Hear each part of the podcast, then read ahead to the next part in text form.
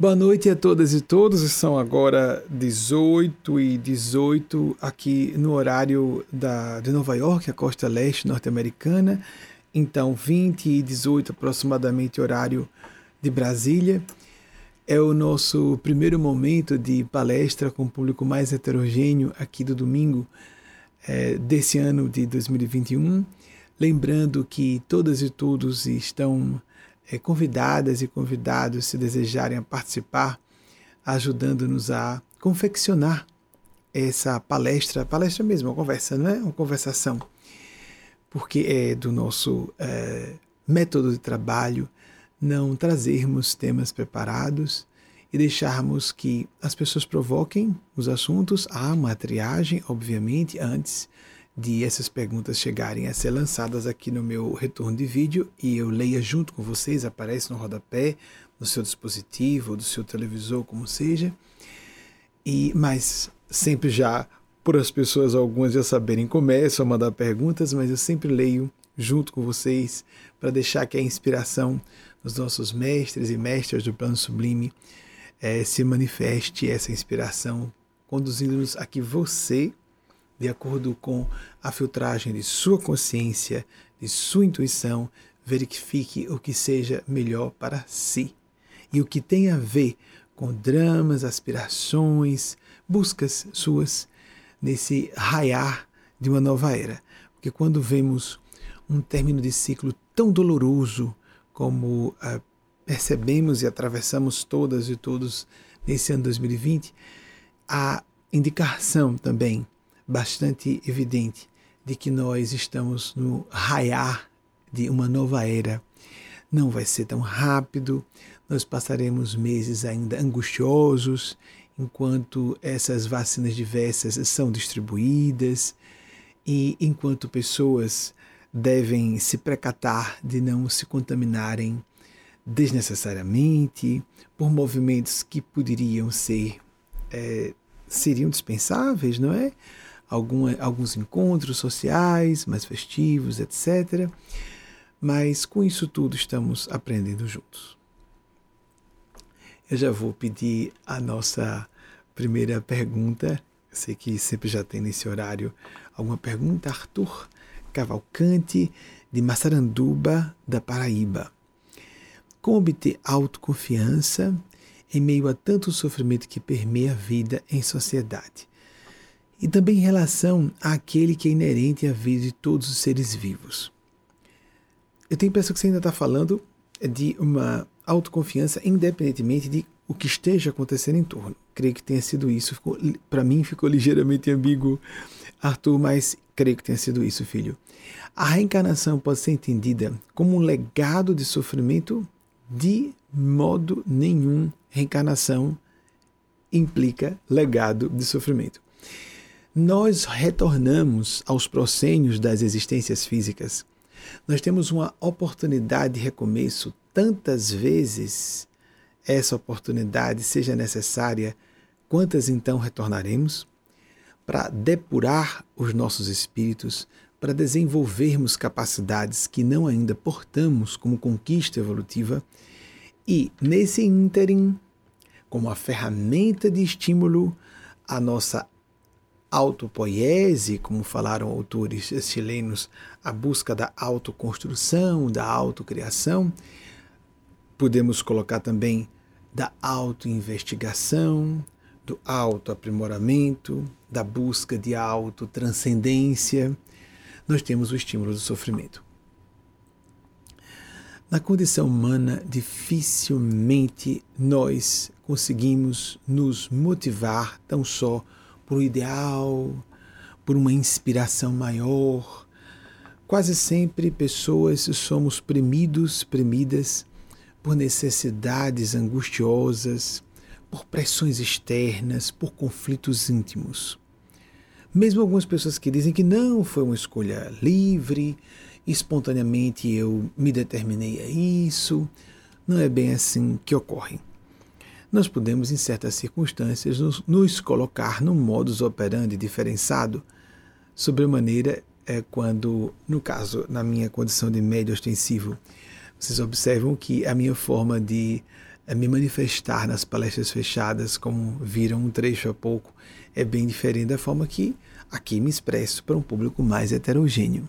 É a mesma pessoa, mas debaixo de uma influência de seres diferentes e de acordo com propósitos também que divergem daqueles das palestras mais fechadas em que eu fico mais à vontade, me despreocupo completamente de uma série de assuntos que aqui estão em foco continuamente para filtrar o que pode e não pode ser dito, o que pode e não pode ser feito. É onde entra a autoconfiança.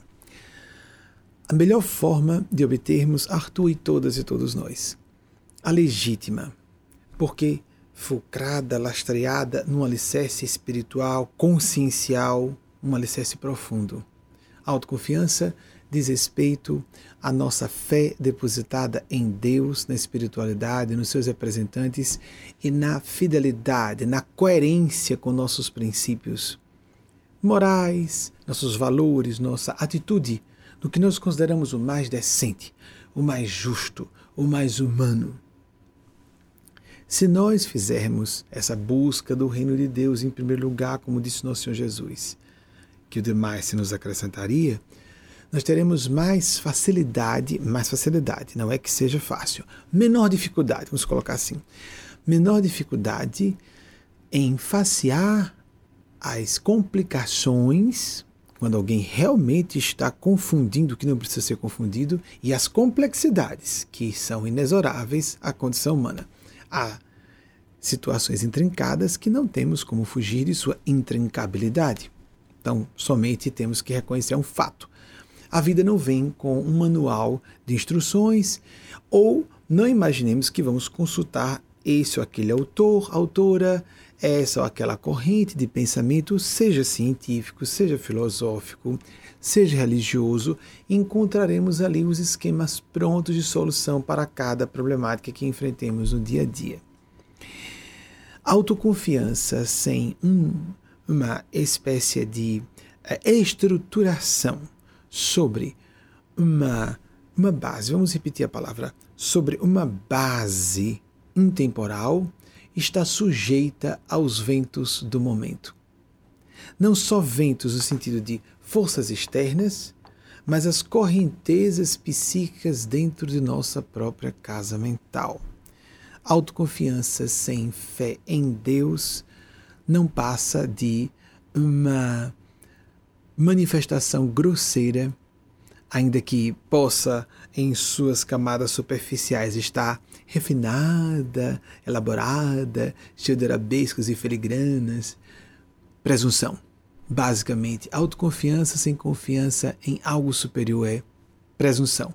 Nós somos muito limitados, muito limitadas para sozinhos orquestrar até mesmo a nossa cidadela mental. Falei sobre conflitos e questões internas. Nós todos temos diversas subpersonalidades. Algumas pessoas apenas percebem mais claramente isso e outras não notam tão claramente. Nós temos vários feixes de interesses, nós temos uma multidimensionalidade em nossa vida interior. Nós temos facetas que precisam ser observadas, nunca recalcadas, nós não podemos reprimir, mas nós podemos administrá-las até certo ponto e às vezes até aprisioná-las quando não estão no momento próprio de vir à tona em nosso relacionamento interpessoal, em casa, nas nossas relações sociais, aquelas menos significativas para nós, em encontros casuais na via pública, nos vínculos profissionais, naqueles laços de caráter acadêmico, ou entre mesmo nossos correligionários, correligionárias no campo político ou na seara espiritual para alguns dentro das religiões formalmente organizadas. Com cada pessoa, nós somos ativados em um aspecto de nós mesmos, nós próprios. Não precisamos ficar assustados, assustadas, se percebemos que uma pessoa ativa mais o nosso brincalhão interior ou o nosso aspecto mais brincalhão. Se alguém acha estranha essa ideia de subpersonalidades como se fosse uma multidão dentro de si, então mudemos a nomenclatura e também as imagens conceituais e entendamos que são aspectos nós mesmos, como se nós fôssemos um caleidoscópio psicológico. E essa totalidade nos representa, obviamente, de maneira mais profunda, porque é comum que nós coloquemos num plano de subconsciência, isso é o padrão. É o padrão mesmo. Todas e todos, em algum nível, fazemos isso. Coloquemos um plano de subconsciência aquilo que não nos convém, ou aquilo que é dito que não nos convém.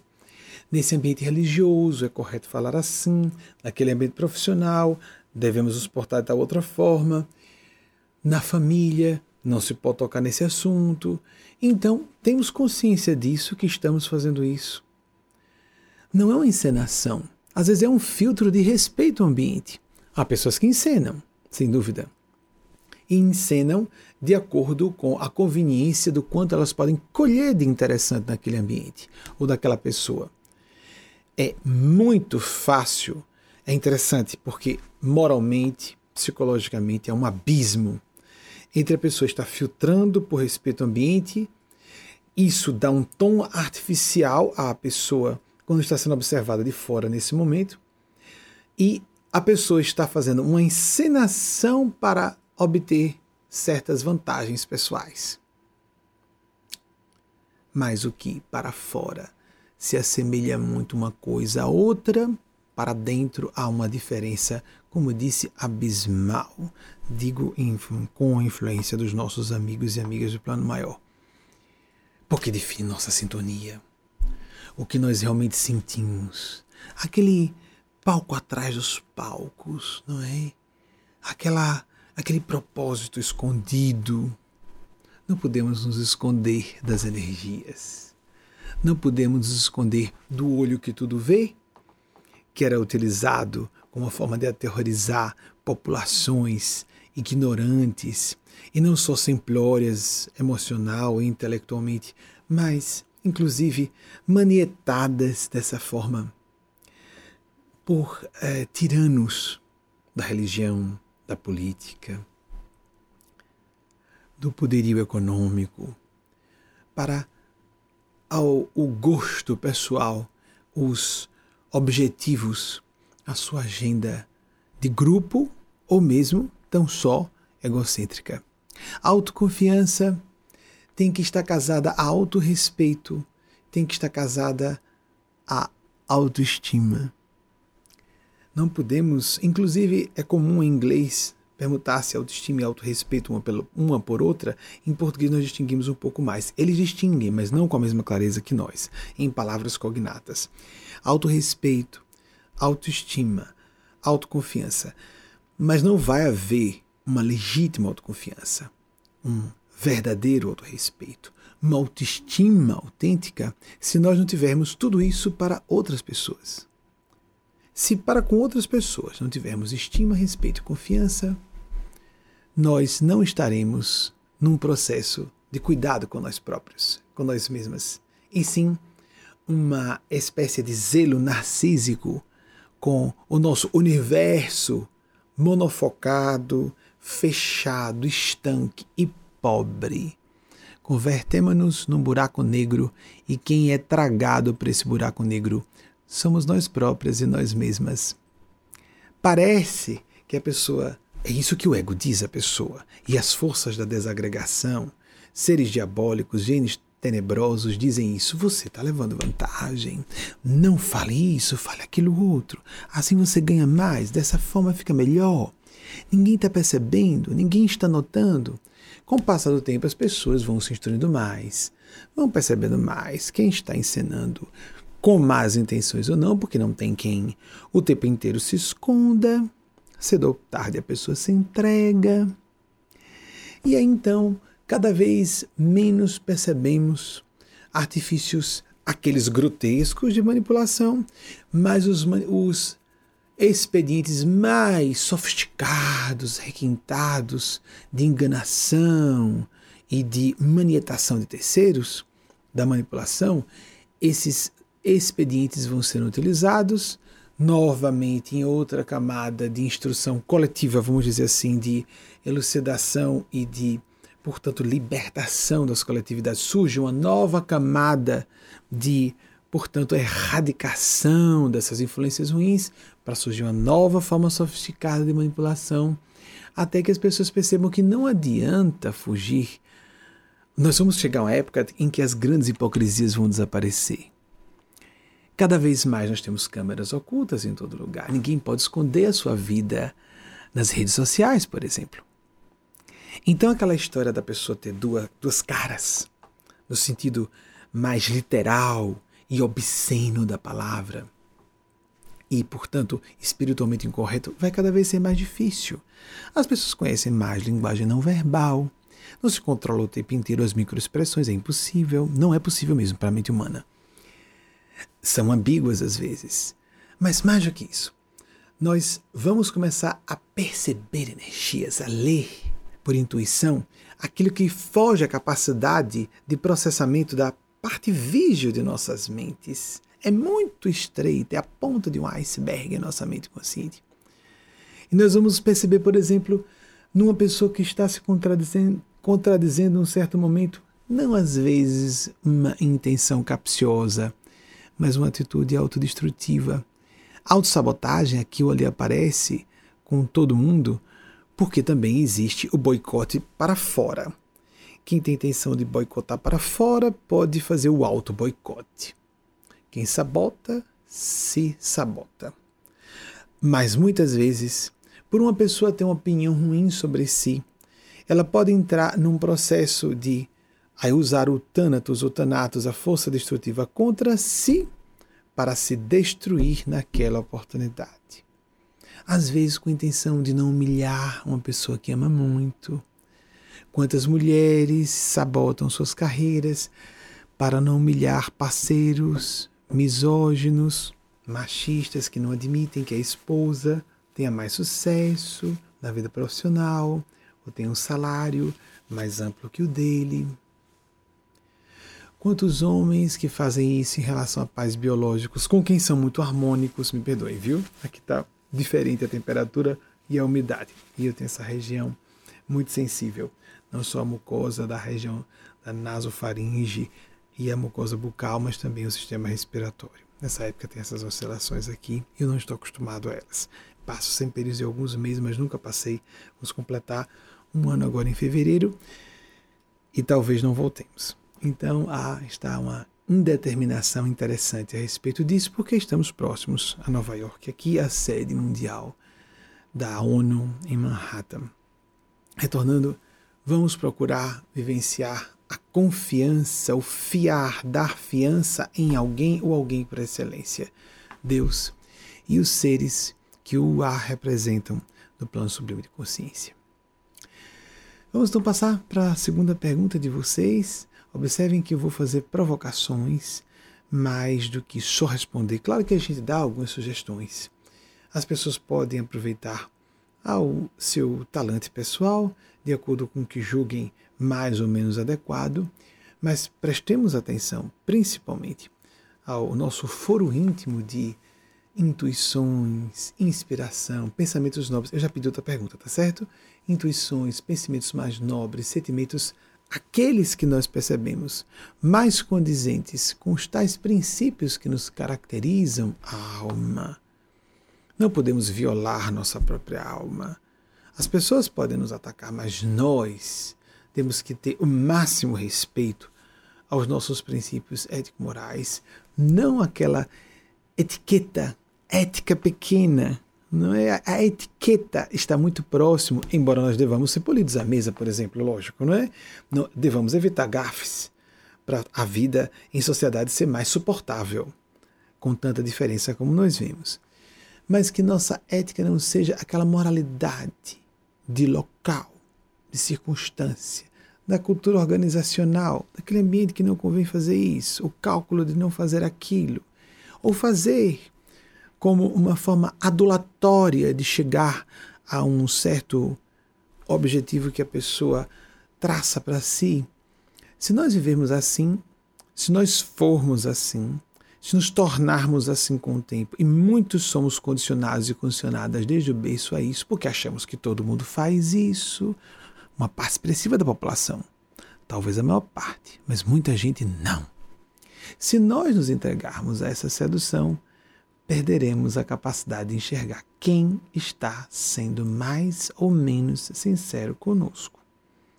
Não adianta só estudar a linguagem não verbal, porque tudo isso é ambíguo.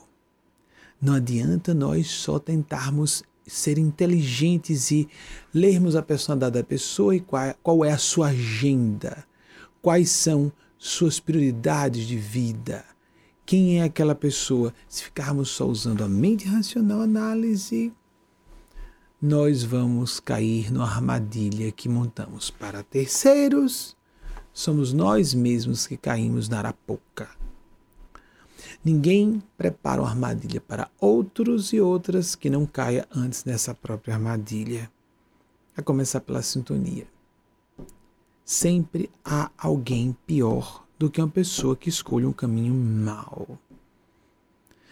E a pessoa, acredite ou não, há gênios das trevas, há seres muito inteligentes do mal, que usam pessoas que não são nem tão más, só estão se julgando espertas Aquilo do Brasil, né? Vou levar melhor, vou levar vantagem aqui. Esses seres manipulam facilmente quem está nessa sintonia para uma agenda bem mais malevolente. Só que depois cobram um tributo. E aí pode ser tarde demais. A pessoa está numa ciranda de desgraças e ela pode só se intensificar com o tempo. Sempre é hora de despertar e recomeçar prática de meditação, de prece, ao seu gosto pessoal, de acordo com a sua ideologia religio-filosófica, suas inclinações, as suas preferências espirituais, cristãs ou não cristãs, como você deseje, embora nós sejamos cristãos aqui, cristãs, mas não ignorar que somos seres em processo de desenvolvimento, reencarnando sucessivas vezes. Renato Júnior, de Itabaiana, Sergipe, Sergipe, meu estado natal. Em meio ao turbilhão de sentimentos que estamos vivendo, como enfrentar o medo de partir por meio da Covid-19? Renato, o que está acontecendo nesse período em que tantas pessoas estão tendo acesso mais claro à tanatofobia, o medo da morte, é um medo primário, do qual todos os demais derivam. Rezam as boas doutrinas psicológicas ou escolas de psicologia. Falei doutrinas porque algumas são bem opiniáticas de fato e não há é, uma, um respaldo de evidências científicas, um respaldo muito claro de que tal ou qual parecer desse aquele grande autor ou autora sejam correspondentes a um modelo da realidade objetivo. É uma área muito subjetiva, não segue uma crítica que a psicologia é uma área extremamente subjetiva, então é normal que existam essas imprecisões e toda essa eh, imponderabilidade, assim digamos, a respeito do campo, aos americanos, do campo psicológico. Os americanos aqui gostam muito de fazer o possível para transformar tudo em tabelas estatísticas e para que possam, através de algum recurso, como a matemática, trazer lógica, trazer uma, um pé na realidade física do que não pode ser físico e, se for muito é, lógico, perderá de ser psicológico, não é? Não se trata de análise, mas de percepção de um universo de lusco-fusco, de indefinições, de ambiguidades, de complexidades completamente fora do espectro de uma análise meramente lógica. Mas voltando, a tanatofobia, que é o medo basilar, as pessoas tendem a fugir de perceber. Sou muito jovem, ou então eu devo viver uns 90 anos. Aí nós vemos pessoas que estão com 20 e podem falecer aos 21 de um acidente. Um acidente de trânsito. A pessoa atravessa distraidamente a via pública, sofre um acidente, foi. Embriaga-se um pouco numa festinha, sofre um AVC, por essa ou aquela razão, sofre uma queda, já tinha uma malformação congênita numa certa artéria ou veia no cérebro. Aí, porque estava embriagado, sofre uma queda, bate a cabeça. Isso acontece com muita frequência. Isso acontece com qualquer pessoa. Mas quando a pessoa jovem tem ilusão de uma certa imortalidade no corpo físico é meramente uma ótica fantasiosa. Há pessoas, entretanto, doentes, declarando: estou perto, estou para voltar. Chico Xavier andou enfermo durante décadas sucessivas. Jovens que o visitavam, que, que iam lá fazendo romarias para visitar Chico, morreram antes dele. Ele passou de 90 anos. E algumas pessoas que parecem torres inexpugnáveis de saúde e de vitalidade podem sofrer um infarto do miocárdio e aparecerem mortas no dia seguinte. Essa ótica que, quando a gente toma esse ângulo de observação, não é da vida de que a morte é uma coisa certa, só não se sabe quando vai acontecer, mas com qualquer pessoa, falando para pessoa de qualquer faixa etária e de qualquer condição clínica. Isso que dizem, isso é mau gosto, vamos parar de falar disso. Não, isso não é mau gosto. Isso é uma pedra fundamental. Ou como falavam os alquimistas, a lápis philosophorum. Se uma pessoa não considera na sua filosofia de vida essa única certeza, se pudermos falar de certezas, porque o conceito de certeza está um pouco difuso hoje, desde que a física de subpartículas nos trouxe o princípio da incerteza de Carl Werner Heisenberg.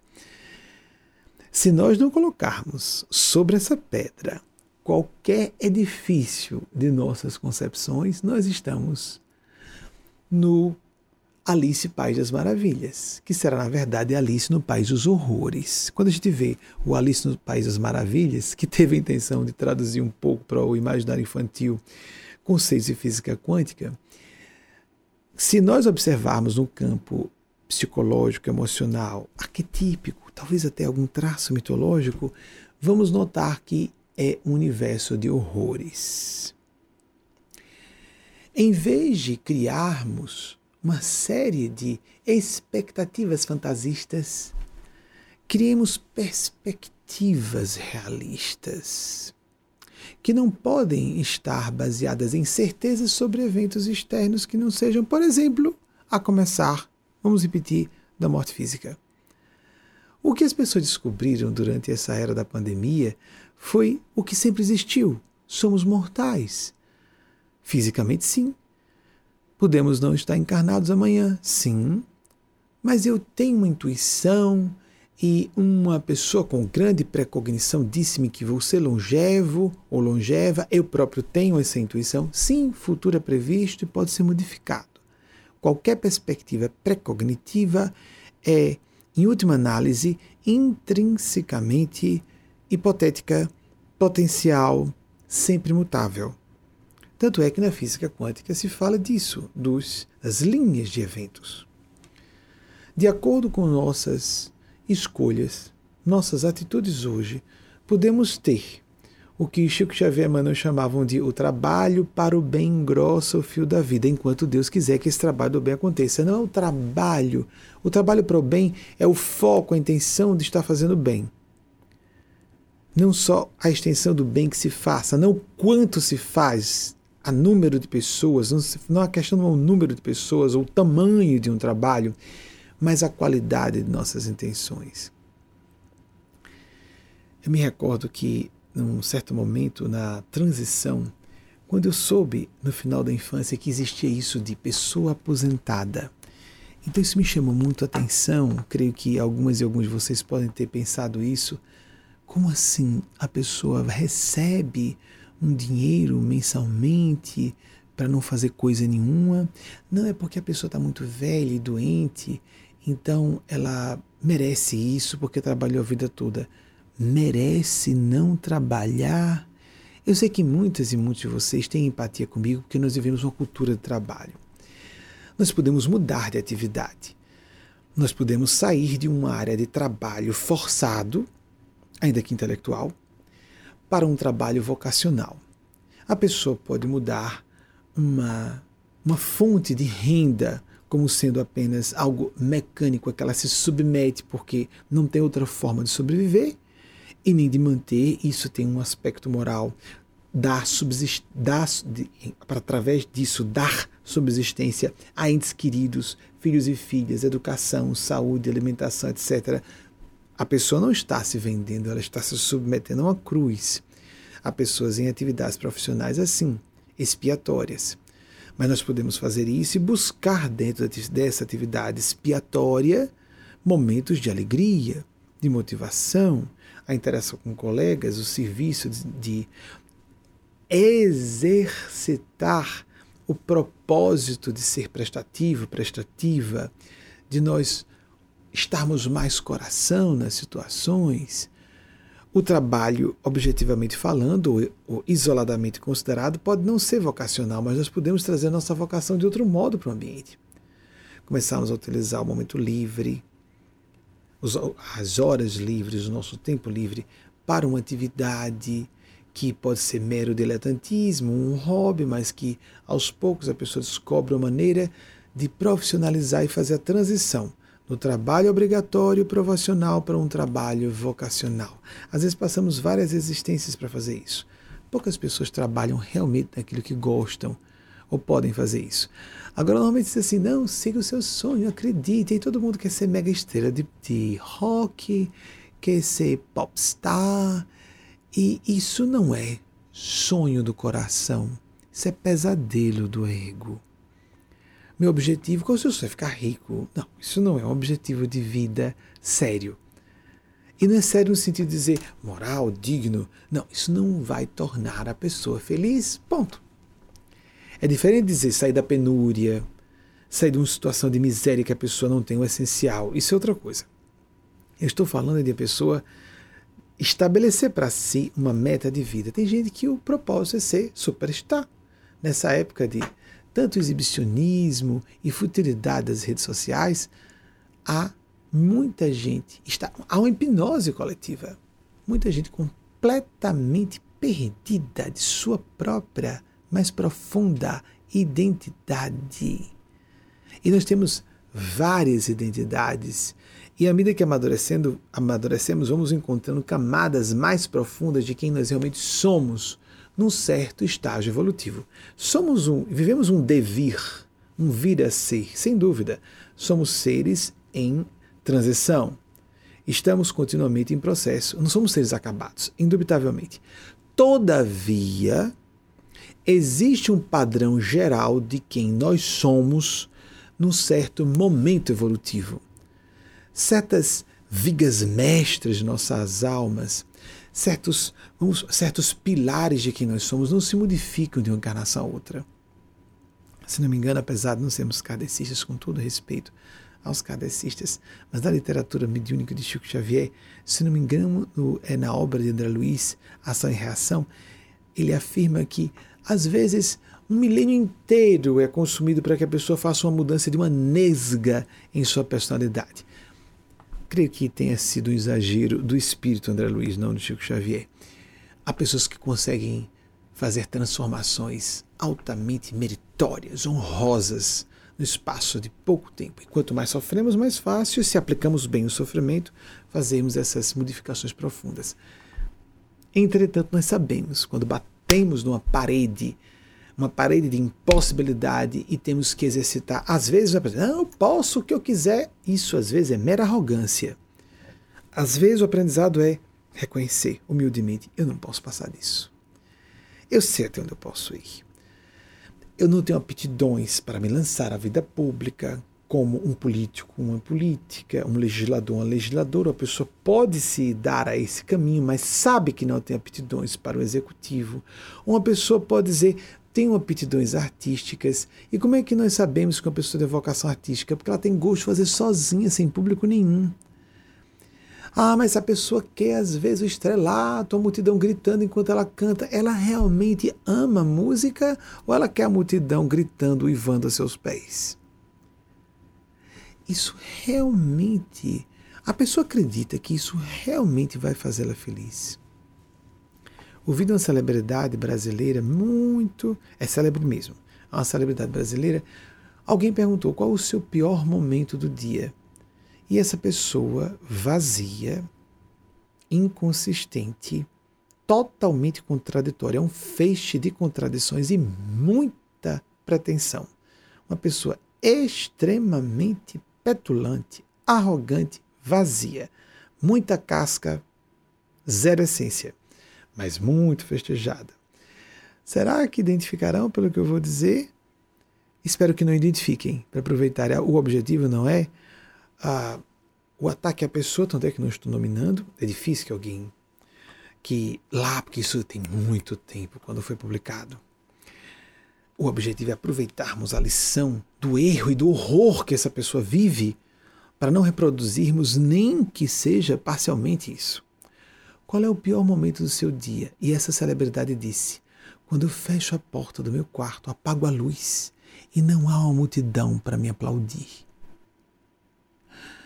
Quando eu li isso, porque tem aquela questão de gosto pessoal, né? tem pessoas que nós simpatizamos e antipatizamos. Eu sempre senti uma certa antipatia por essa pessoa, por causa dos valores, o comportamento estranho. E nesse dia, a piedade me ajudou a desfazer o meu mal-estar com essa pessoa. Nossa, pobre coitada dessa criatura ela precisa de uma aprovação externa para se sentir gente, se sentir digna. Comento a vocês como uma pessoa que foi pré-cognitiva antes de ser médium. Eu sabia da minha infância que seria uma pessoa, uma figura pública, não celebridade, só apenas conhecida em alguns segmentos. Mas sabia que ia ser figura pública. E quando eu me vi como figura pública, creio, não sei se foi uma palestra fechada ou aberta, mas vale a pena reforçar para aqueles que não ouviram, eu comecei a visualizar como eu ia viver escondido, porque eu praticamente não apareço em nenhum lugar público. Pelo menos nos últimos 15 anos, raramente. Ainda às vezes ia ao cinema, às vezes ia a restaurantes e parei de visitar também esses ambientes. E a parte que eu menos apreciava era o domingo à noite, porque tinha uma multidão de algumas, uma multidão de algumas centenas de pessoas me assistindo presencialmente. Então, antes eu visualizava, não é um palco, é uma sala de aula. É uma sala de aula grande, é uma sala de aula grande, é uma sala de aula grande para que eu não me sentisse ferido em meu perfil reservado. Muitas pessoas têm esse perfil. E quando pessoas têm esse perfil, ouvem, ah, sim, eu também sou assim, eu também sou assim.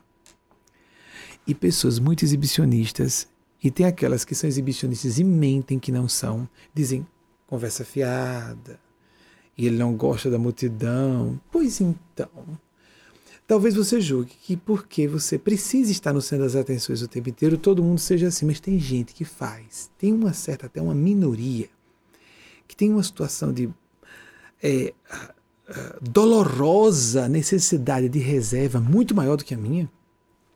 Elas fazem qualquer negócio para passarem desapercebidas nos ambientes.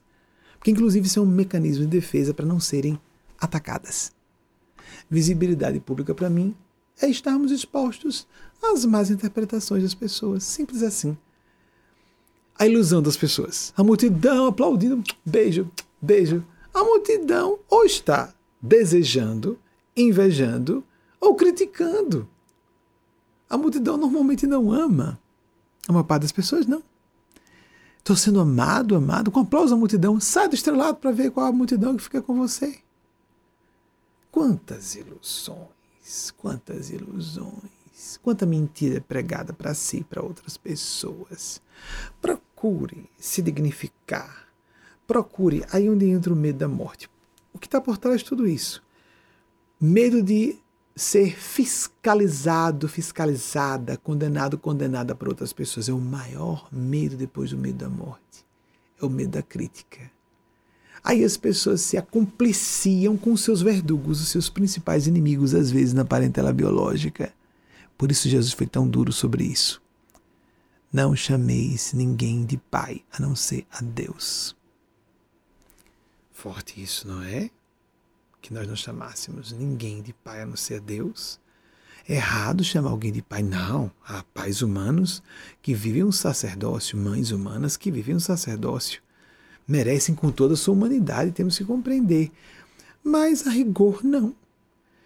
Papai mata. Vou matar minha mãe. Matar a maldade da mãe, matar a maldade do pai, o desejo de controle, mesmo que disfarçado, com carinha de santa, com carinho de santo. Não, não, não.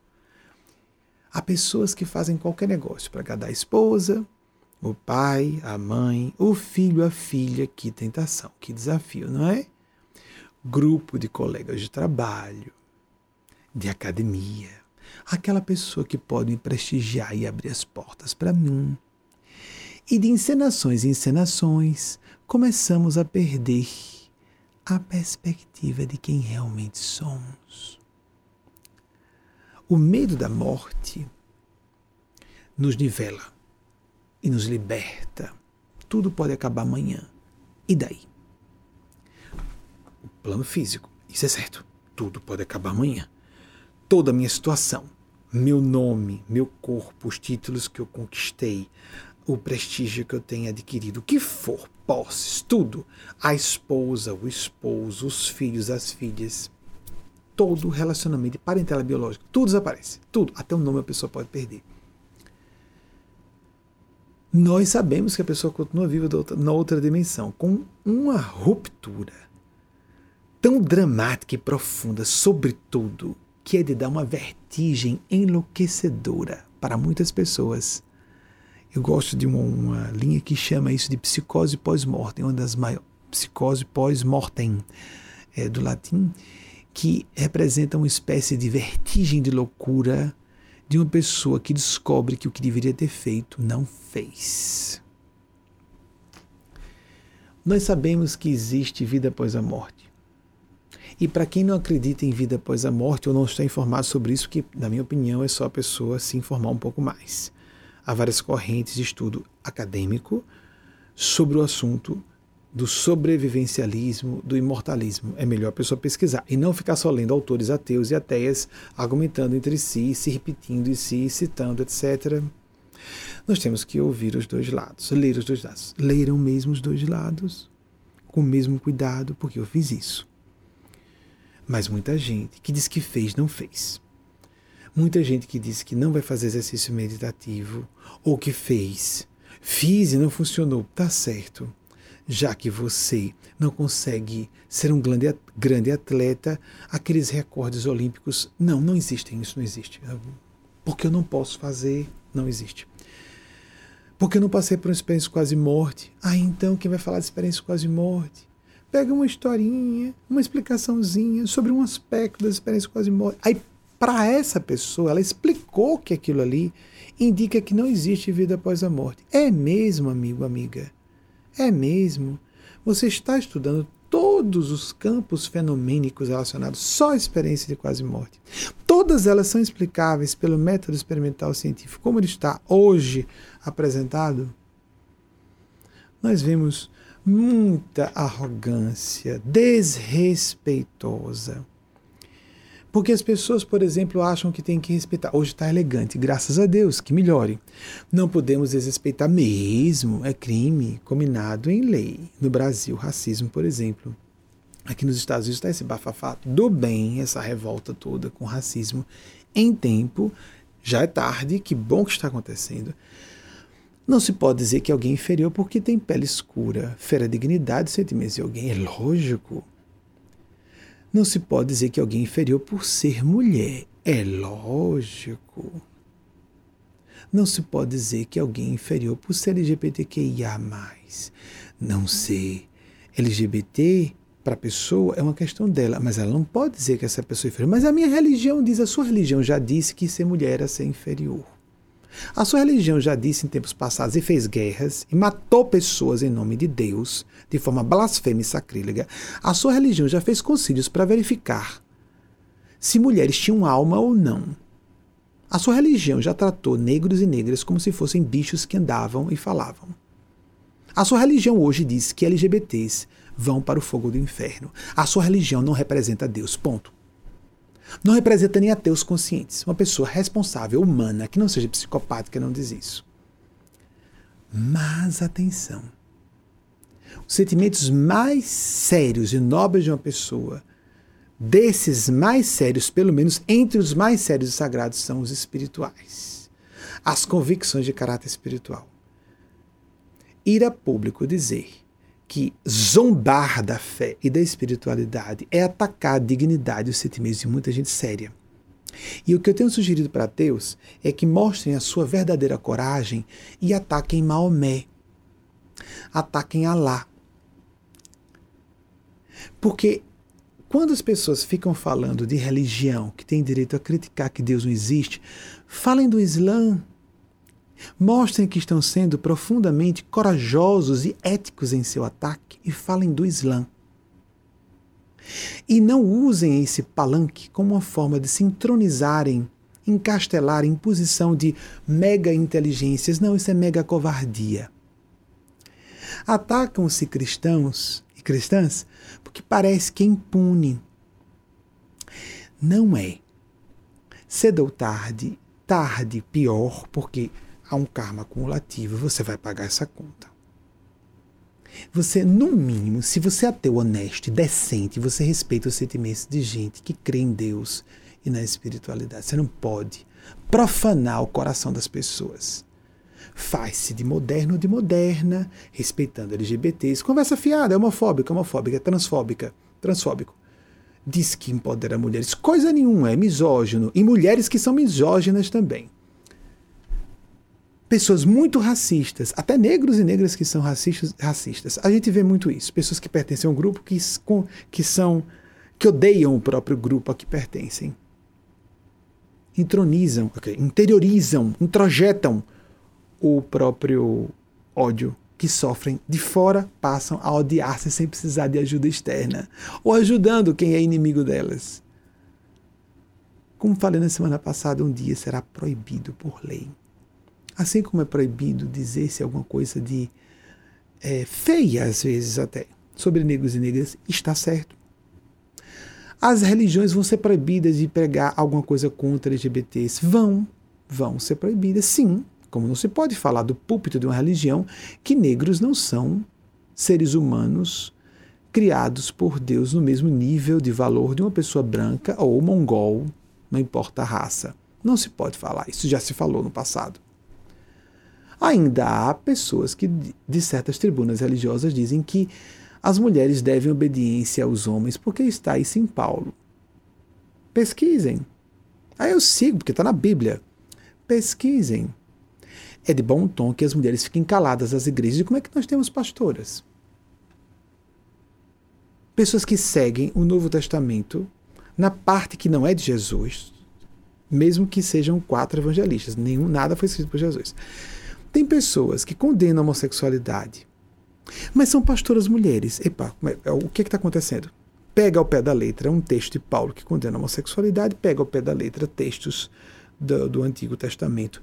O mesmo texto que botou Jesus na cruz.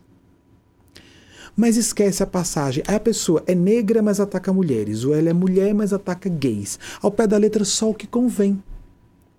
Aí fica essa pataquada, essa palhaçada blasfema, que faz com que ateus e ateias se sintam cada vez mais ateus e ateias. É verdade. Mas eu sou contra a militância. Porque pessoas precisam de espiritualidade. Nós temos que trazer a contradição a lume, a hipocrisia a lume. Sim, sim, sim, sim. Mas é bem diferente de nós combatermos, atacarmos, violarmos, desrespeitarmos com sarcasmo, com desdém a fé, os sentimentos, a dignidade de pessoas que são sinceramente devotas. Porque nós colocamos Deus em primeiro lugar.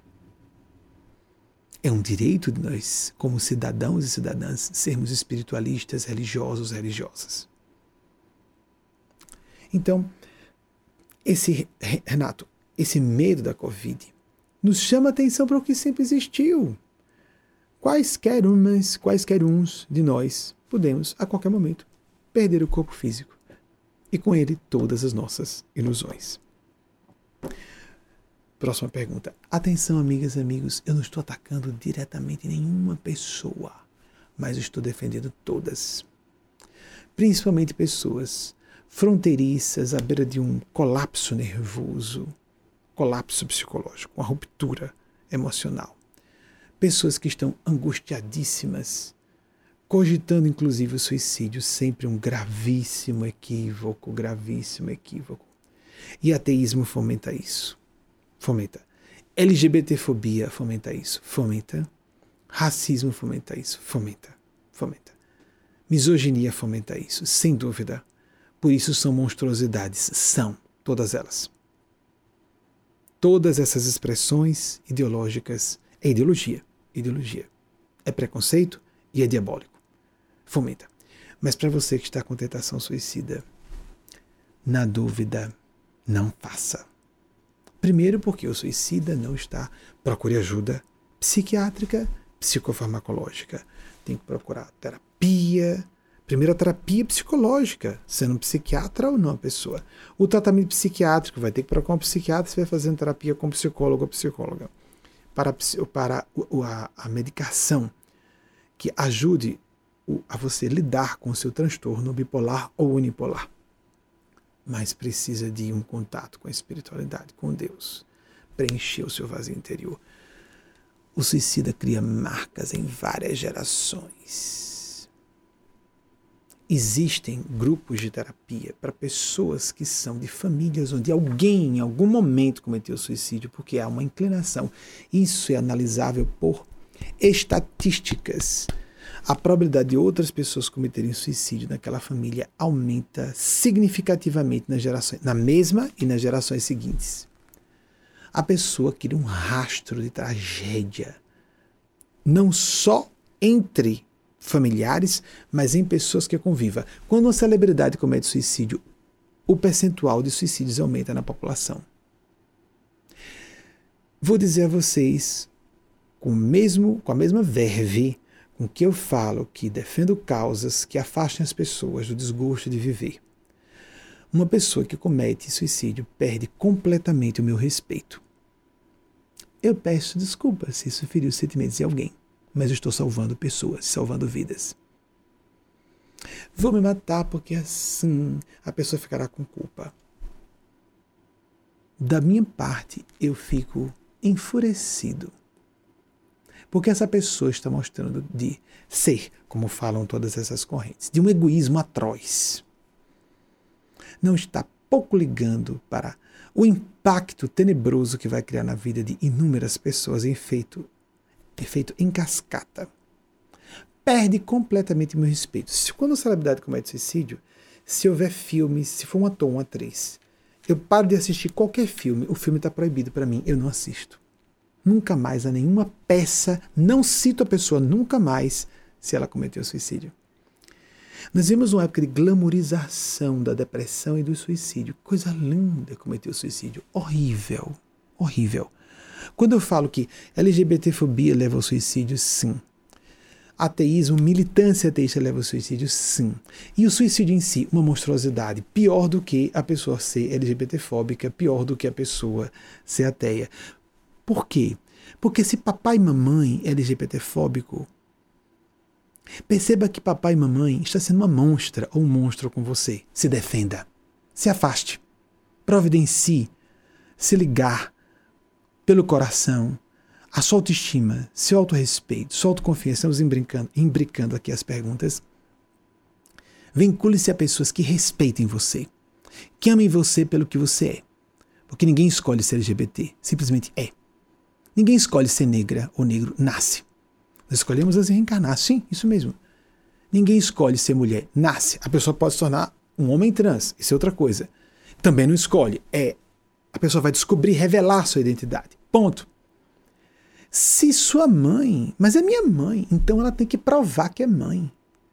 E amar você e tomar, pegar briga com você, com toda parte da terra que estiver contra trans, gays, lésbicas, negras, negros, mulheres. Um pai e uma mãe têm mais obrigação moral, social, cultural de ser um amigo e uma amiga, defensor, defensora, ao seu lado mais do que qualquer outra pessoa. E se não for, é um monstro. É um monstro, é uma monstra, é uma bruxa. Ninguém precisa de pior inimigo do que um pai e uma mãe que quer usar seus filhos ou suas filhas para seu deleite de vitrine social. Não tenha filhos ou filhas. Se respeite, se controle, se contenha, se governe, porque cada vez mais essa atitude está desmascarada como monstruosa. Nem aos próprios instintos a pessoa está obedecendo. Se ela não consegue estar em defesa da própria prole, essa pessoa está vizinha da psicopatia. Nem os instintos de defesa da prole, que é algo animal, essa pessoa tem. ela está preocupada só com conveniências pessoais, sociais. Monstra e monstro.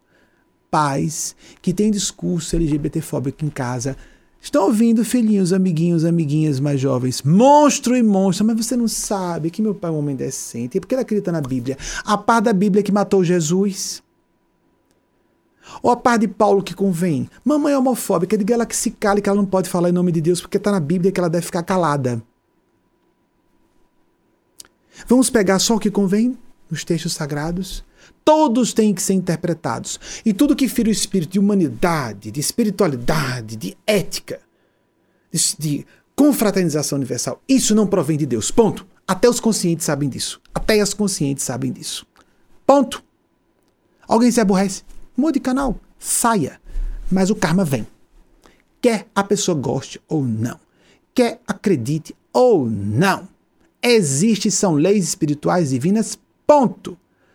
Religiões perpetraram guerras em nome de Deus. Assim como governos e políticas ateias fizeram um mal maior ainda, querendo abolir Deus. Dois extremos opostos, dois fanatismos, dois extremismos. Nunca se juntou tanto genocídio como, somando as gracinhas, Adolf Hitler, Stalin, e Mao Tse Tung. Todos eles ateus, estadistas, tiranos. Como tivemos religiosos tiranos. A tirania humana é o problema. Não acreditar ou não acreditar em Deus. Mas defender espiritualidade. E todos os aspectos que correspondem à dignidade humana e seus sentimentos. Isso é vital para sobrevivermos como civilização, não só como indivíduos. Nossas comunidades estão à beira do desmantelamento. Nós estamos à beira do precipício por essa falta de respeito às necessidades alheias. Ricos, bilionários cada vez mais ricos, pobres cada vez mais pobres. O racismo disfarça-se, a misoginia disfarça-se, a LGBTfobia disfarça-se o cinismo vaidoso disfarça-se de ateísmo. Existe ateísmo consciente. Eu conheci ateus conscientes que diziam: e sobre Deus? Eu não falo sobre isso para não desesperar pessoas, mas eu não acredito. Não posso falar isso em público. Há pessoas que precisam. Voltaire, grande iluminista, disse: se Deus não existisse, teríamos que inventar um. Ele foi satírico e um homem lúcido também. Que tenhamos consciência, que provemos que temos consciência. Porque a pessoa publicamente ostenta seu sorrisinho de simulacro de dignidade e por dentro, justamente com seus filhos e filhas, derrama o veneno diabólico que sai dos seus corações podres. E de repente um filho comete suicídio. Se você está pensando em suicídio para maltratar papai e mamãe, papai e mamãe vai se sentir vítima, viu? Não vai se sentir culpado ou culpado, não. Se um pai persegue você por você ser gay ou trans, esse pai pode ficar feliz porque você se mate. Não homenageie quem não merece. Cuide de si. Procure quem respeita você e mande essas pessoas para o lugar que elas para onde elas já estão indo, o fosso do inferno, que elas acreditem ou não, porque existem regiões infernais que já começam nessa encarnação, porque esses coraçõezinhos já estão tomados por forças do mal. Como disse nosso Senhor Jesus, nem todo que diz Senhor, Senhor entrará no reino de Deus, mas é, mas é uma pessoa muito distinta, muito de bem, convencional, a maior parte das pessoas convencionais, enquadradas nas convenções conservadoras, são pessoas hipócritas. Não são todas. Mas o percentual de pessoas hipócritas, maus caracteres e psicopatas entre as pessoas engomadinhas, o percentual é maior. Leiam a respeito do assunto. Porque convém. Nós temos essa ideia boba imaginar que psicopata é serial killer, que é violento. Não, psicopata não tem consciência, não tem culpa. Porque para uma pessoa enlouquecer um filho, uma filha, por gosto pessoal, essa pessoa não tem consciência. Ela é quase psicopata ou é psicopata. Mas a minha doutrina religiosa diz: é, outras discutem, por que você escolheu e continua ouvindo essa? Mas segundo a minha fé, segundo minhas opiniões, é mesmo gracinha. Você não pode dizer isso sobre negros ou negras. Não pode dizer isso sobre mulheres. Não pode dizer isso em público sobre muçulmanos, mas isso as pessoas sabem, não falam, querem falar de Jesus. É mais fácil, não é covarde. Covarde. Em casa você inferniza seus filhinhos julgando que está moldando-os, amoldando-as para terem uma vida social melhor. É hipócrita. Monstra, monstro, você não foge da ira divina como está dito em nosso Senhor Jesus. Lobos vestidos em peles de cordeiro, lobas vestidas em pele de santas tudo maquiado para as conveniências sociais. É assim que alguém pode dizer espiritual, decente ou preocupado com os filhos e as filhas? O maior presente que nós podemos dar aos nossos filhos e filhas é a nossa transparência. Posso falar porque desde os anos 1980, a segunda metade, perdi vários amigos e amigas. Por naquela época, ninguém faz ideia, não sei quem viveu essa época, disse, mais do que viver essa época, ser gay naquela época, disse que era homossexual para pessoas íntimas. Quem foi amigo íntimo meu? Quem foi quem me conheceu entre 85 e 90 e não ouviu dizer que eu era gay não foi íntimo bastante, porque eu disse a todos e todas. E muitas pessoas começaram a me ver como um pervertido e um viciado, porque naquela época era bem difícil. Sabe quem melhor sabe isso? Os homossexuais da época. Raros se declaravam até pessoas óbvias, óbvias, obviamente gays. Até hoje, boa parte dos homossexuais se declara bissexual ou diz que não, é só um trejeitinho, uma coisinha, etc., não se entregam. Então falo de cátedra. Com minhas irmãs, as três escolhi. Aos 15 anos, declaro a cada uma que sou homossexual. Só esperei dar 15 anos, foi que eu escolhi a idade. Se nós não somos transparentes com as pessoas que amamos, dizer a própria orientação sexual. Isso é um assunto da intimidade da pessoa. Mentiroso, mentirosa. Você não está falando nada do que você faz na cama. Eu vou repetir a grossura. O ato sexual, muito atribuído a homens homossexuais, é muito mais realizado por pessoas heterossexuais. Não é comum no meio de homens homossexuais não se fala nada do que se fala na cama. Mas se você se declara gay, aquelas mulheres que podem abrir portas para você, ou aqueles homens conservadores que julgam que você é um deles, não vão estar do seu lado, não é?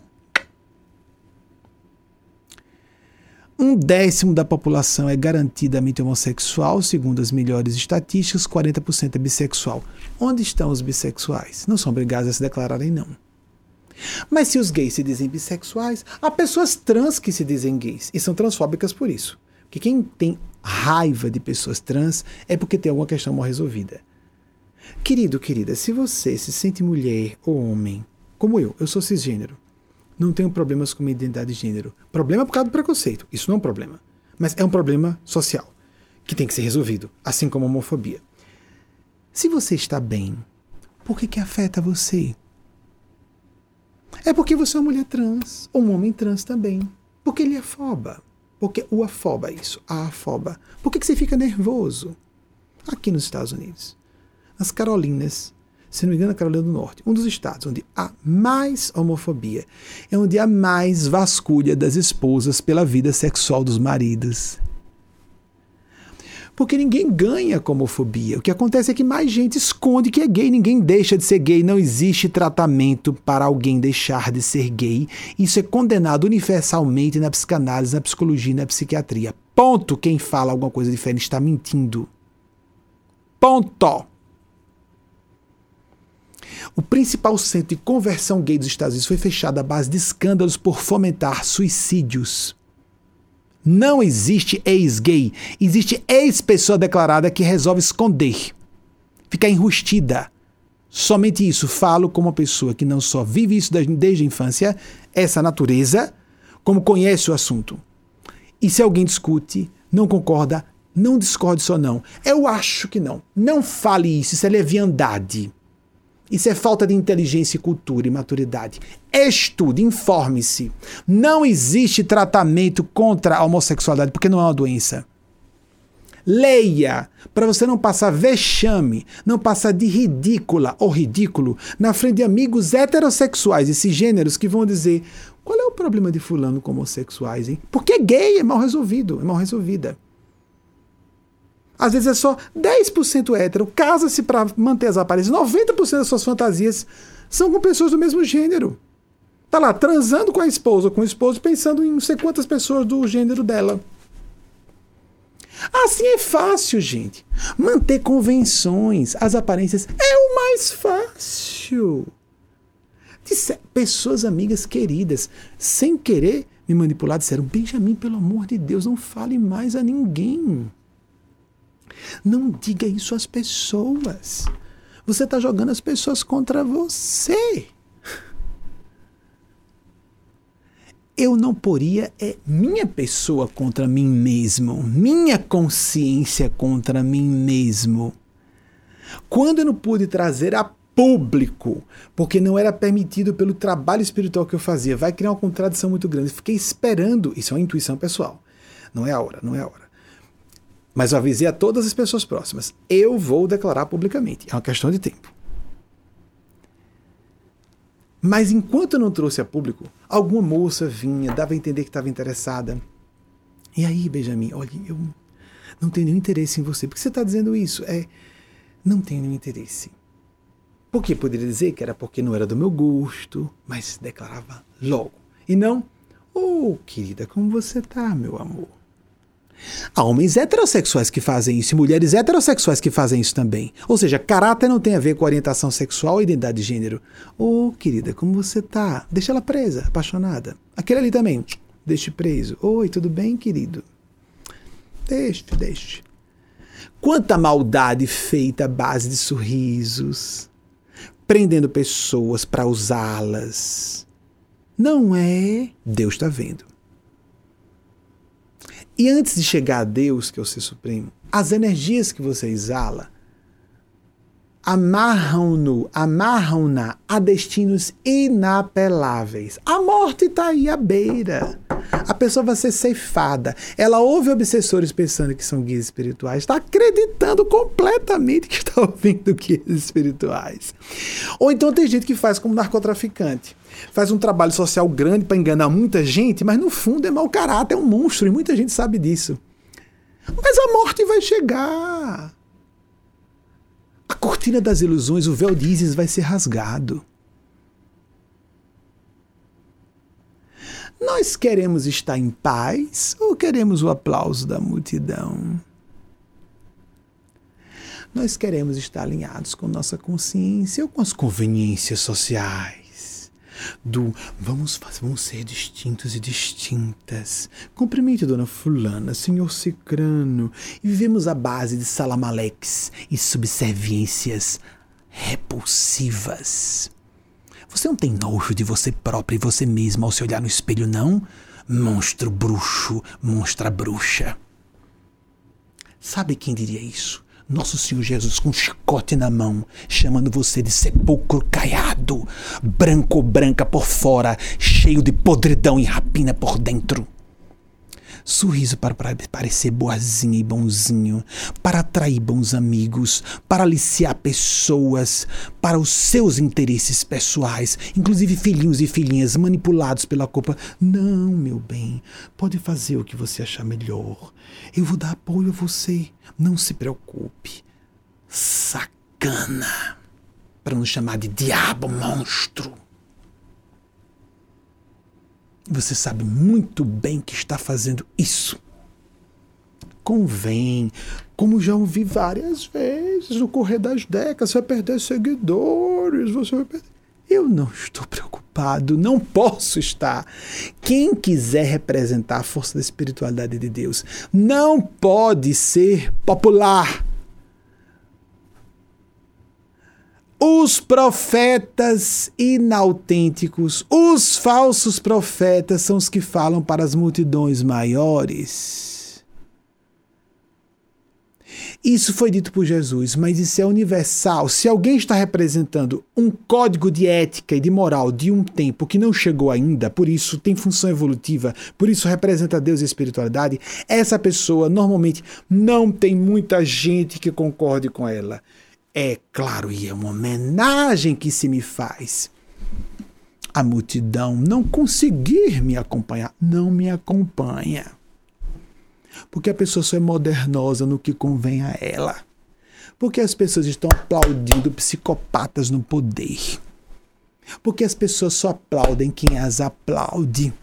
Porque as pessoas querem usar-se reciprocamente, manipular-se e massacrar os corações.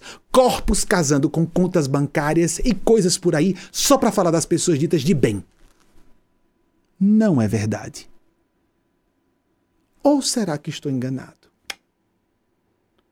Enquanto isso, muita gente acha que pessoas que creem na espiritualidade são tolas.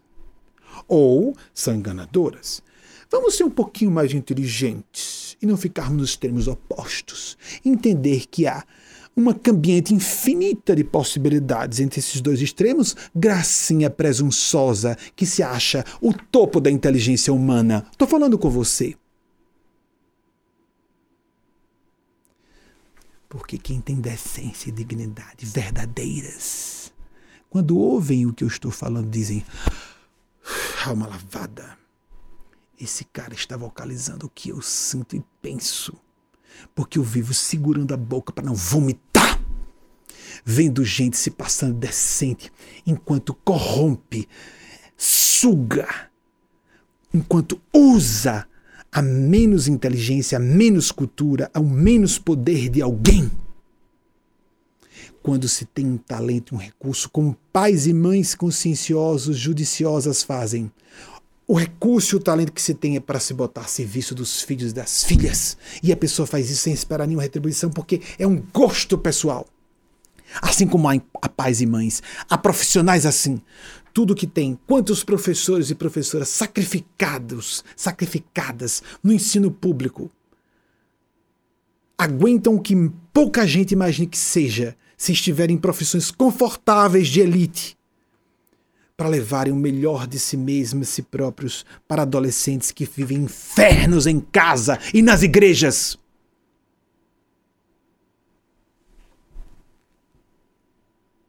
Mas muita gente acha que qualquer pessoa inteligente, claro que vai colocar aquilo para seu e exclusivamente seu benefício pessoal e de algumas poucas pessoas em torno delas. É claro que essas pessoas não acreditam em ninguém, porque elas não são dignas de confiança de ninguém.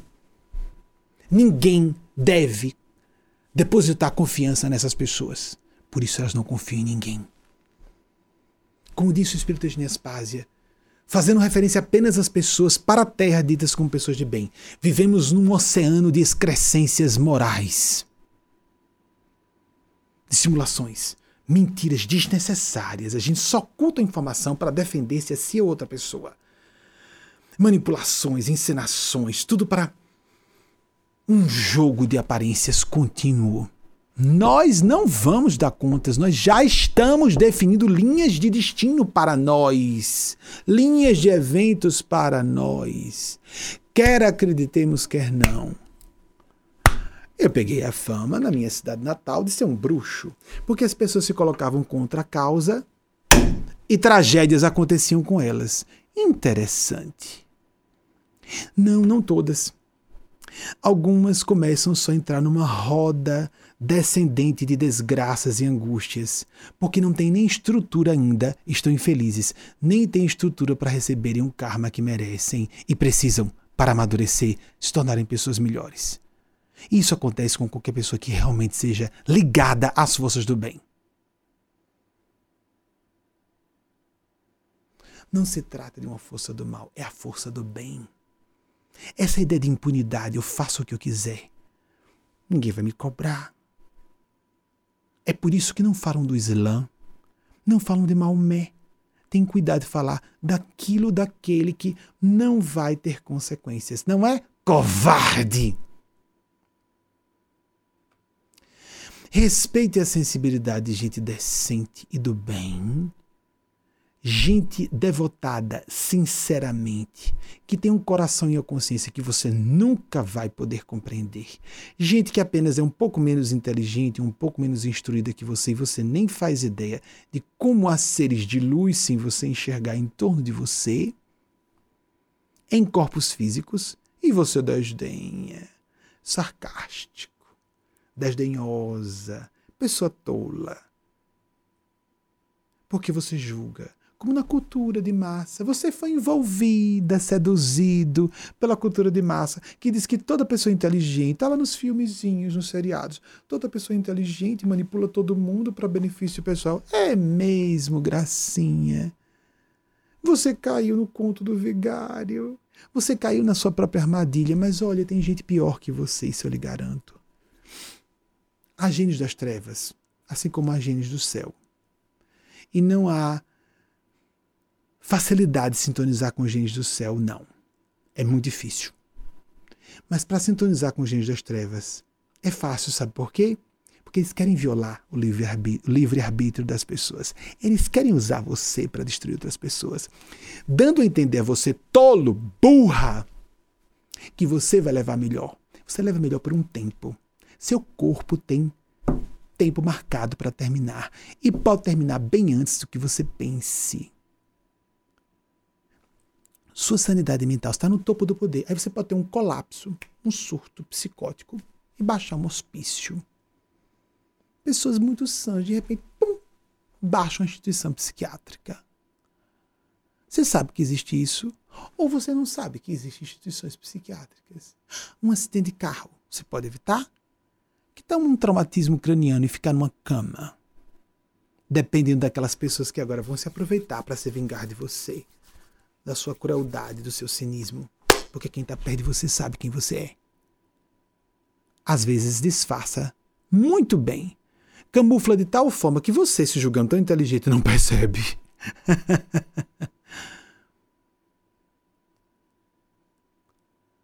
Não importa a opinião que você faça do que eu estou dizendo é um favor especialíssimo que eu apresento e você não faz ideia de eu avisar de antemão, permita o pleonasmo, o que está por vir. E principalmente, por que eu estou falando isso? Para as pessoas que estão tristes por verem tanto cinismo, tanta psicopatia aplaudida, tanta hipocrisia entronizada e encastelada em posições de prestígio e que começam a ter dúvidas sobre o bem. Vocês estão me achando bobo? Eu pareço tolo? Muita gente que crê na espiritualidade é como eu. Não é nem um pouco tola, só que não tem a cara de pau suficiente a disposição de vir a público e falar sim o que elas por dentro sabem e sentem, como você, que nos assiste normalmente tem esse perfil. Porque quem não? É interessante. Vampiros emocionais, manipuladores, manipuladoras, pessoas encenadas, dissimuladas, maus caracteres, hipócritas, me detestam. Que homenagem me fazem. Saiam, afastem-se e aguentem as consequências de quem vocês mesmos são. Vocês mesmas são no circuito dos elogios de quem não enxerga quem você é na completude, mas que não precisa ninguém ver. Você é Algumas pessoas, inclusive, que dizem, não é bem assim, não. E consegue se convencer parcialmente que é do bem. No jogo da convenção. Porque então eu sou bem recebido bem recebida em certos ambientes? Siga. Vamos nos ver adiante. Eu estou falando isso para pessoas que sabem para quem eu estou endereçando.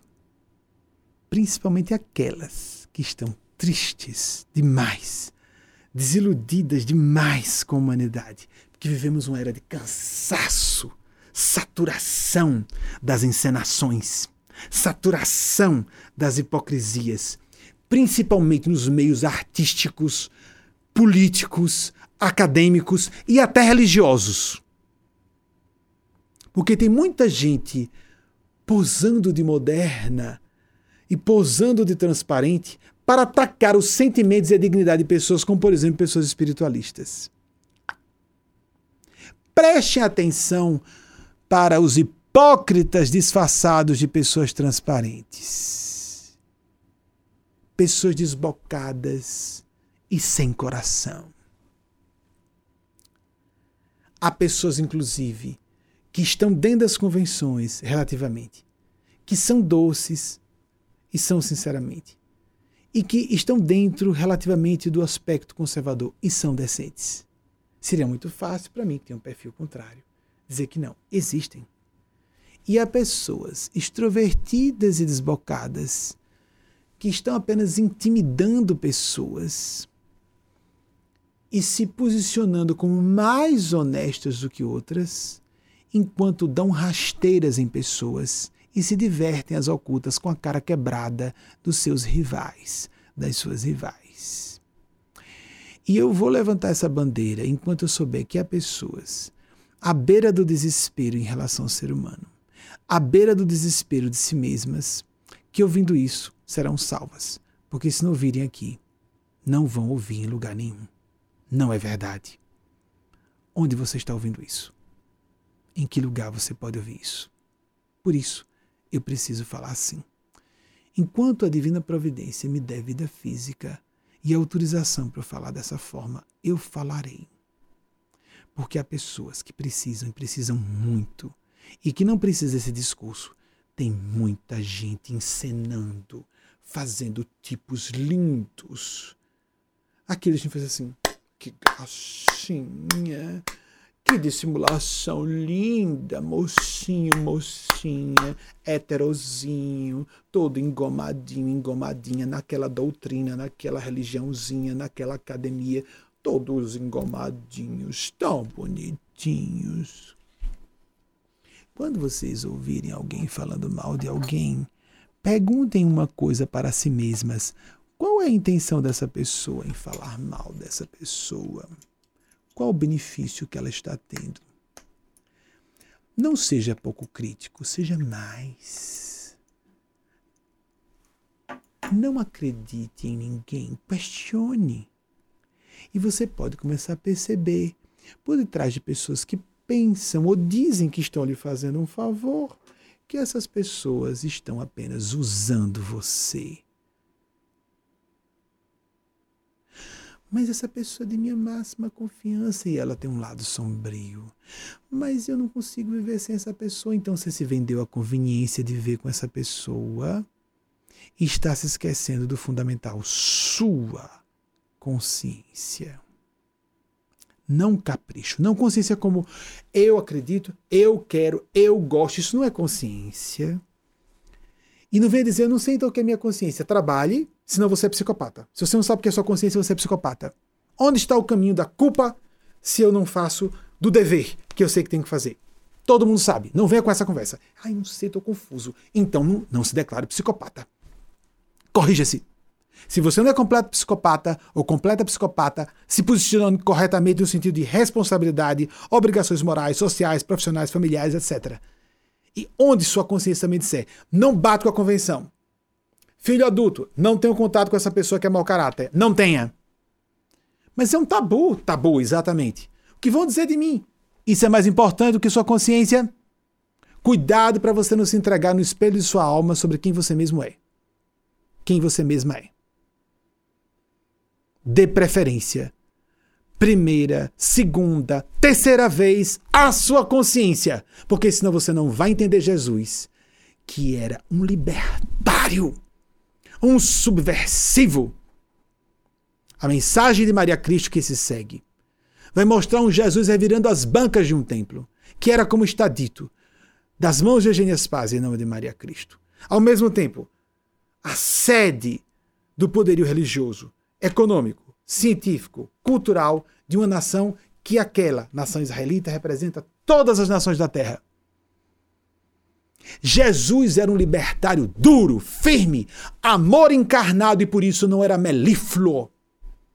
Essa imagem de Jesus meigo é uma adulteração blasfema de quem era nosso Senhor Jesus. Leiamos os quatro evangelhos. Jesus não foi um mero fundador de religião. Jesus foi a voz da verdade na terra.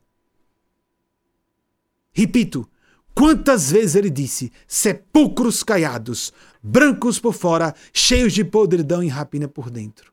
Raça de víboras, até quando estarei convosco? Até quando vos hei de aturar? Que nosso Senhor Jesus nos dê lucidez, o mínimo, para que até tenhamos o egoísmo no lugar certo de cuidarmos do nosso próprio destino, e o orgulho no lugar certo, a honra do serviço a Deus. E não a desonra, a subserviência, a completa falta de caráter de pessoas que se agacham para o aplauso da multidão. Porcos e porcas se atirando para o abismo. Ó oh, Senhor, sabemos quem sois. Lembram da cena? Em um evangelho aparece dois, em um evangelho aparece um, mas eles se lançam, em três evangelhos ao todo aparecem, eles se lançam pedem para ir para os porcos e dois mil, dois mil porcos daquele grupo de espíritos do mal se atiram no abismo e se afogam. Meu nome é Legião porque somos muitos. Lembram-se disso? Pesquisem nos evangelhos. E o que acontece quando os porcos se afogam? a multidão daquela cidade vem e começa a dizer: saia daqui, Jesus, saia daqui. Isso é muita luz. Isso é muita luz. Luz significa transparência, verdade, decência, defesa de quem realmente precisa, não defesa de poderosos e poderosas. Não chegar ao poder para uso pessoal, como muita gente decente faz. Por que você vai fazer essa, esse vestibular? Posso passar. Tem mais prestígio. É vocacionado. Isso é bobagem, eu me acostumo. É. Essas são as pessoas decentes. Não estou falando dos corruptos e os maus caracteres. Os decentes, mas que não têm coração suficiente para seguirem suas vocações, e sim apenas o interesse de dinheiro e prestígio. Ponto. Isso é o normal da Terra. Isso é a norma na Terra. Mas ninguém é feliz assim profissões, casamentos, tudo à base de conveniência e de aparência. Ninguém é feliz assim. E ninguém pode reclamar de nenhuma desgraça em seu caminho, nenhuma paranoia em seu caminho, se tem esse perfil, essa filosofia de vida, este padrão de escolhas. Não pode reclamar de nada. Agradeça por cada desgraça que ajude você a desempacotar essa desgraça e ver a graça o século das luzes, o século XVIII, o iluminismo, a luz é isso. Jesus disse: Conhecereis a verdade e a verdade os fará livres. Que camada da verdade você, cada uma e cada um de nós, está disposto ou disposta a enxergar sobre si mesmo, sobre si própria, para poder levantar o dedo para quem quer que seja e acusar do que quer que seja? Paremos de buscar bodes expiatórios Busca de bode expiatório, caça às bruxas é atitude de gente mesquinha, atrasada e desonesta. Mesquinha, atrasada e desonesta. Agora as mulheres são mal. Agora os negros são problema. Agora os LGBTs são os problemas. Ah, são problema. Agora os religiosos são problema. Ah, a China é o problema. Ah, os imigrantes são o problema. Que tal verificar onde está o problema em mim mesmo ou em mim própria? Porque nós mesmos estabelecemos com quem convivemos e nós mesmos fazemos escolhas de país de residência, profissão, casamento, Paremos com essa pataquada, essa palhaçada de baixo calão, de péssimo gosto, de nos fazermos de vítima, porque a psicologia da vítima é a psicologia da criancinha dependente e fraquinha. Pobre de mim, fui vitimado e vitimada. E por que que os grandes realizadores e realizadoras são pessoas que passaram por tragédias qualificadas e sobreviveram a elas e não se lamentam de coisa alguma, quase nunca? Pelo contrário, fortalecem-se e vão ajudar outras pessoas a saírem do buraco. O público destinatário dessa fala é a você que está se sentindo de alma lavada. É você que está se sentindo empoderado, empoderada, porque você está vendo que pessoas que o atacam, que a atacam, não estão bem intencionados ou intencionadas, bem intencionadas, pelo menos a parte dessas pessoas que atacam vocês. Proteja-se Cate-se! Lobos e lobas em peles de cordeiro. Jesus disse: Sede mansos como cordeiros, astutos como serpentes. Mansos em relação à vontade de Deus. E não manso no sentido de estar com voz melíflua, porque Jesus está dedo em riste, acusando as pessoas de hipócritas a todo momento, defendendo prostitutas e traidores da pátria, e com um chicote na mão revirando as bancas do templo. E quando ele fala, os olhai os lírios, os lírios dos campos, aí parece ternura, né? Homens de pouca fé. Logo em seguida vem uma dura Jesus é continuamente a voz da verdade. E se alguém é a voz da verdade, nunca poderia ser conveniente com pessoas que eram hipócritas. Nunca. Há muito sacrilégio dito em nome de Jesus. Há muita gente que está ouvindo a voz de Jesus, é o Espírito Santo de Deus, está na Bíblia. Essas pessoas colocaram Jesus na cruz e mataram-no. Baseados nos mesmos textos do Antigo Testamento querem crucificar você agora. Porque é LGBT, porque não quer fazer a faculdade que o papai e mamãe quer, porque não vai seguir a profissão ou empresa que papai e mamãe quer. Por isso, porque o grupo de amigos acha isso, porque o pessoal da igreja fala aquilo. Siga sua consciência, porque Jesus disse que aquele que abandonar pai, mãe, irmãos, fazendas em nome dele, ele representa a sua consciência, seguindo seu ideal, quem abandonar receberá cem vezes nessa vida e na outra vida eterna. Você vai atrair as pessoas que têm a ver com quem você é. Você vai encontrar o seu verdadeiro lar, os seus verdadeiros amigos e amigas. E quantas pessoas que fizerem careta e olharem desdém, deixe que elas empenem o olhar. Ai, daquelas pessoas que se colocarem contra as forças do céu, quer creiam, quer não. O destino delas, quer acreditem ou não, está guardado e quanto mais demorar, pior será. Uma excelente semana para todas e todos. Vamos partir para a mensagem de Eugênia Spásia, em nome de Maria Cristo.